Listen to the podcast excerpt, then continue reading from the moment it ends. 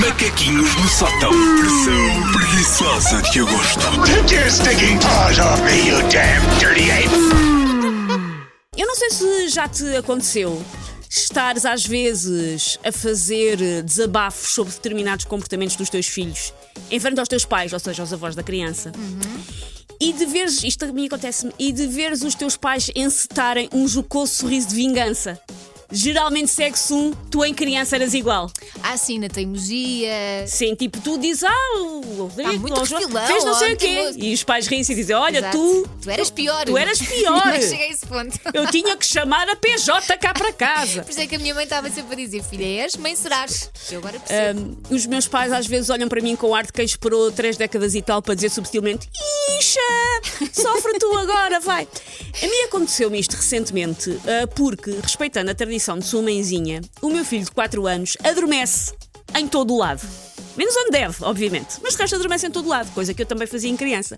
É um belo adormecido que não precisa de se ficar numa roca amaldiçoada, só precisa mesmo de estar sentado. Minto. Quando fomos a Mérida, o ano passado, ele adormeceu em pé a subir uma rua. Estava muito calor. Eu, apanhei um susto enorme, que eu achei que o miúdo lhe tinha dado um badagai, que tinha claro, desmaiado. ainda por cima que estava tanto calor. Sim, é? nós estávamos a subir uma rua e eu de repente só o vejo assim a tombar e agarro, e quando agarro ouço ressonar, foi a minha sorte. Ai meu Deus. Porque apanhei um susto. Epá, e andamento. Sim, sim, sim, sim. Pensei, o que eu sou? Estou com sono, é agora.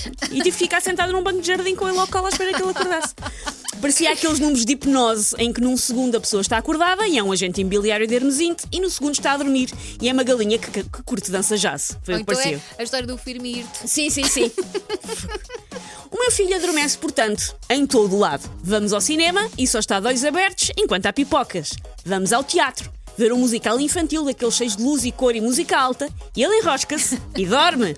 Levo a visitar um emocionante parlamento húngaro, é verdade, e esta criança ingrata adormece. O sonho de qualquer criança está no parlamento da Hungria, em Budapeste, e ele adormeceu na visita ao parlamento. Como é que é possível? As pessoas às vezes perguntam-me: o João ainda dorme a cesta? E a resposta é: só se eu tiver gasto de dinheiro, porque a borla em casa é mais difícil. Mas se eu sério? tiver gasto de dinheiro e estivermos num sítio qualquer e ele estiver soninho, podes crer. É a Ai, agitação. ai, devias levar o teu filho à Disney. Para quê? Para ele adormecer na montanha russa e só acordar quando o avião aterrar de volta na Portela. Não estou para gastar esse dinheiro. Como os meus pais fazem então questão de me lembrar, eu em criança era igual. Adormeci em todos os saraus de dança da minha irmã. Ai, coitada da tua Todos. irmã, Susana. Nas casas dos amigos dos meus pais, na fe- nas festas de Natal dos Bombeiros. A minha mãe então faz sempre questão de me lembrar que eu adormeci no meu primeiro concerto, que foi um concerto do Jorge Palma em Cabanas de Tavira, alguns em 1986, e a minha mãe levou-me ao concerto do Jorge Palma e eu adormeci no concerto do Jorge Palma. Pede desculpa ao Jorge Palma. Peço Susana. desculpa, Jorge Palma. em minha defesa, o concerto foi na zona da piscina de um hotel e eu estava na espreguiçadeira. Ah, pronto. Por isso fiquei como se eu própria tivesse bebido um whisky de malte. Adorava estar indo, mas fiquei logo alto e já não ouvi o concerto. Ainda hoje, eu adormeço com muita facilidade em vários sítios, desde que seja essa a minha determinação. Tipo, acredita nos teus sonhos e sonhas, de facto. Eu acredito, consigo dormir num sítio e eu consigo.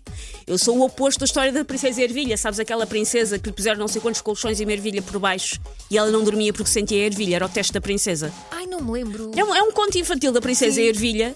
E como é que tu sabias se era mesmo uma princesa? Era, se era tão delicada ao ponto de sentir uma ervilha quando estava a dormir com não sei quantos colchões por cima. Eu sou o oposto da princesa da ervilha.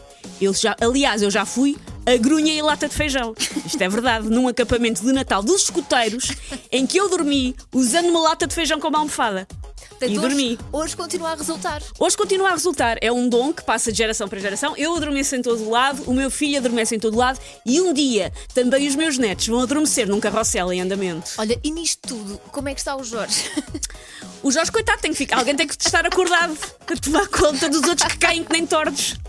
Ai meu Deus, se apanhou esta edição a meio, já sabe que pode sempre ouvir ah, no site da M80 ou então na app está em podcast.